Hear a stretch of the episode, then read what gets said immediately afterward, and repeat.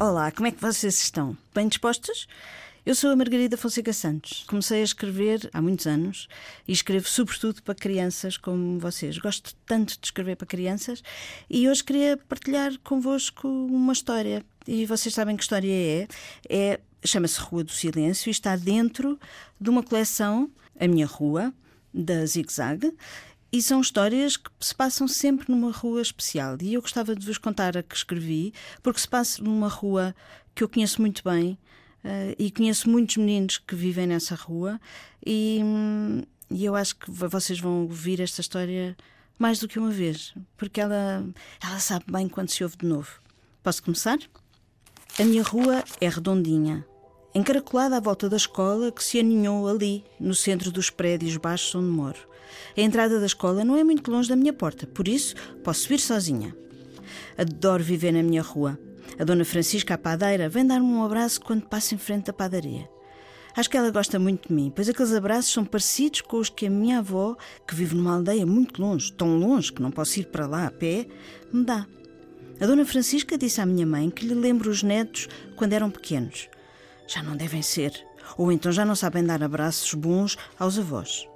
Às vezes encontro o Sr. Jacinto, é o jardineiro. Trata do jardim da escola, do jardim da junta de freguesia, do jardim que tem no lado escondido do prédio onde mora e de outros.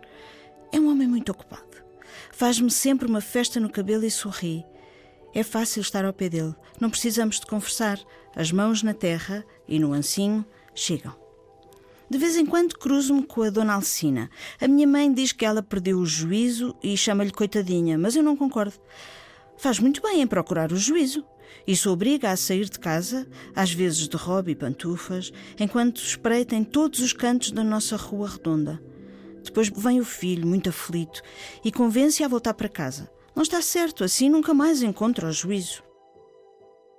Gosto muito de caminhar na minha rua. Quando acaba a volta que dá, quase a fechar-se em círculo, há um espaço perigoso, mas já sei como fazer. Mantenho-me no passeio e olho para os carros. Ando quase sempre sozinha. Os meus amigos fazem muitas coisas depois da escola: dança, música, karaté, ginástica e até natação. Deve ser bom aprender a nadar. Gostava de saber. Talvez um dia aprenda. A minha rua tem tantos passas que, se os juntássemos todos, enchíamos uma sala de aula. Comem migalhas que a Dona Felisbelda atira da janela e até sabem de cor as horas. Ou será que os chama? Não sei, mas às duas e meia vou sempre rente à parede. Se me caísse uma migalha no cabelo, será que vinham todos buscá-la? Se calhar acabava esmagada no chão. Não vou arriscar. Na minha rua há três cães que são meus amigos. O Farrusco, que brinca comigo ao leva e traz, é um cão muito esperto. Pertence a um dos homens da oficina. Faz faíscas nos carros que tem lá dentro. O outro Totó é um rafeirinho pequeno. Não tem dono, mas a minha mãe não quer que o leve para casa por causa das pulgas e de ser muito ladrão. Eu rio-me. É mesmo muito ladrão. Se o senhor Tomé da mercearia não tem cuidado, rouba maçãs vermelhas, uma para mim, outra para ele. Quando é só isso, o senhor Tomé encolhe os ombros, mas quando o Totó tenta chegar aos chouriços, uf, depois tem de se esconder debaixo dos carros, grande maluco. A outra é uma cadela. Chamo-lhe Rafa. Gosta de fingir que vai caçar pombos e eles fingem que não a veem, mas esvoaçam assim que ela avança. Qualquer dia, espero, a minha mãe deixa-me ficar com ela. É muito terna e macia, gosto de a abraçar.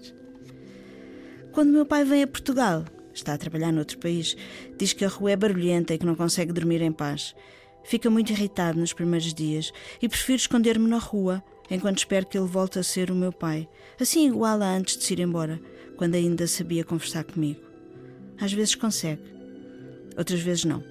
Parece que lhe dói olhar para mim. Fica com os olhos molhados e as mãos nervosas. Então trocamos abraços e jogamos ao dominó ou à macaca. Ele pode ser grande, mas joga muito bem. Quando passa um carro, fugimos para o passeio e o meu pai segura-me junto ao seu corpo. Terá medo que fuja. Quando estou na escola, é difícil. Custa-me perceber a professora. Fala muito depressa e quase sempre sobre coisas que ainda não sei. Os lábios movem-se a uma velocidade que faz lembrar o Totó a comer um chouriço roubado. Por isso, só quando está comigo a Joana, que traduz tudo em língua gestual portuguesa, é que aprendo mais coisas. A minha melhor amiga é a Catarina e já aprendeu muitos gestos, mas gosta de inventar novos. Nem a Joana consegue acompanhar as nossas conversas privadas, quando falamos à distância. Às vezes a Joana gesticula uns ralhetes, mas abraço-lhe o pescoço fica logo meiguinha. Às vezes sinto-me triste. Queria muito ouvir os barulhos da minha rua, mesmo aqueles que não deixam o meu pai descansar. Queria conhecer a voz dos meus amigos cães. Também era bom ouvir as aulas, que passam a correr. Sobretudo era bom que a minha mãe, quando lhe vem à memória que sou surda, não ficasse assim preocupada. Gosto muito quando a minha mãe está feliz e se esquece disto. Quando passeamos juntas, de mãos dadas, sinto um mundo como ela. Nesses dias, despedimos-nos da minha rua e exploramos outras. Mas nada é tão bom como voltar a casa. Sentir o enroladinho da rua a dizer-nos que sentiu a nossa falta e entrar em casa para continuar a sorrir. E esta é a minha história. E vocês sabem quem a ilustrou foi a Carla Nazaré, uma ilustradora extraordinária que já fez vários livros comigo. E eu acho que em cada página vocês descobrem uma outra história para somar a esta história desta menina que, que não houve.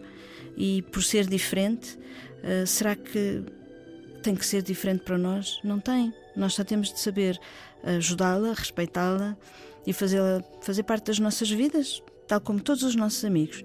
E por isso eu gostava muito que vocês uh, lessem esta história e se lembrassem dos meninos que, às vezes, por ser diferentes, uh, estão, olhem, estão sozinhos. Não os deixem sozinhos, deem-lhes a mão. Esta história chama-se Rua do Silêncio e foi editada pela 08 e, como vos disse, ilustrada pela Carla Nazaré. Uma edição zig-zag.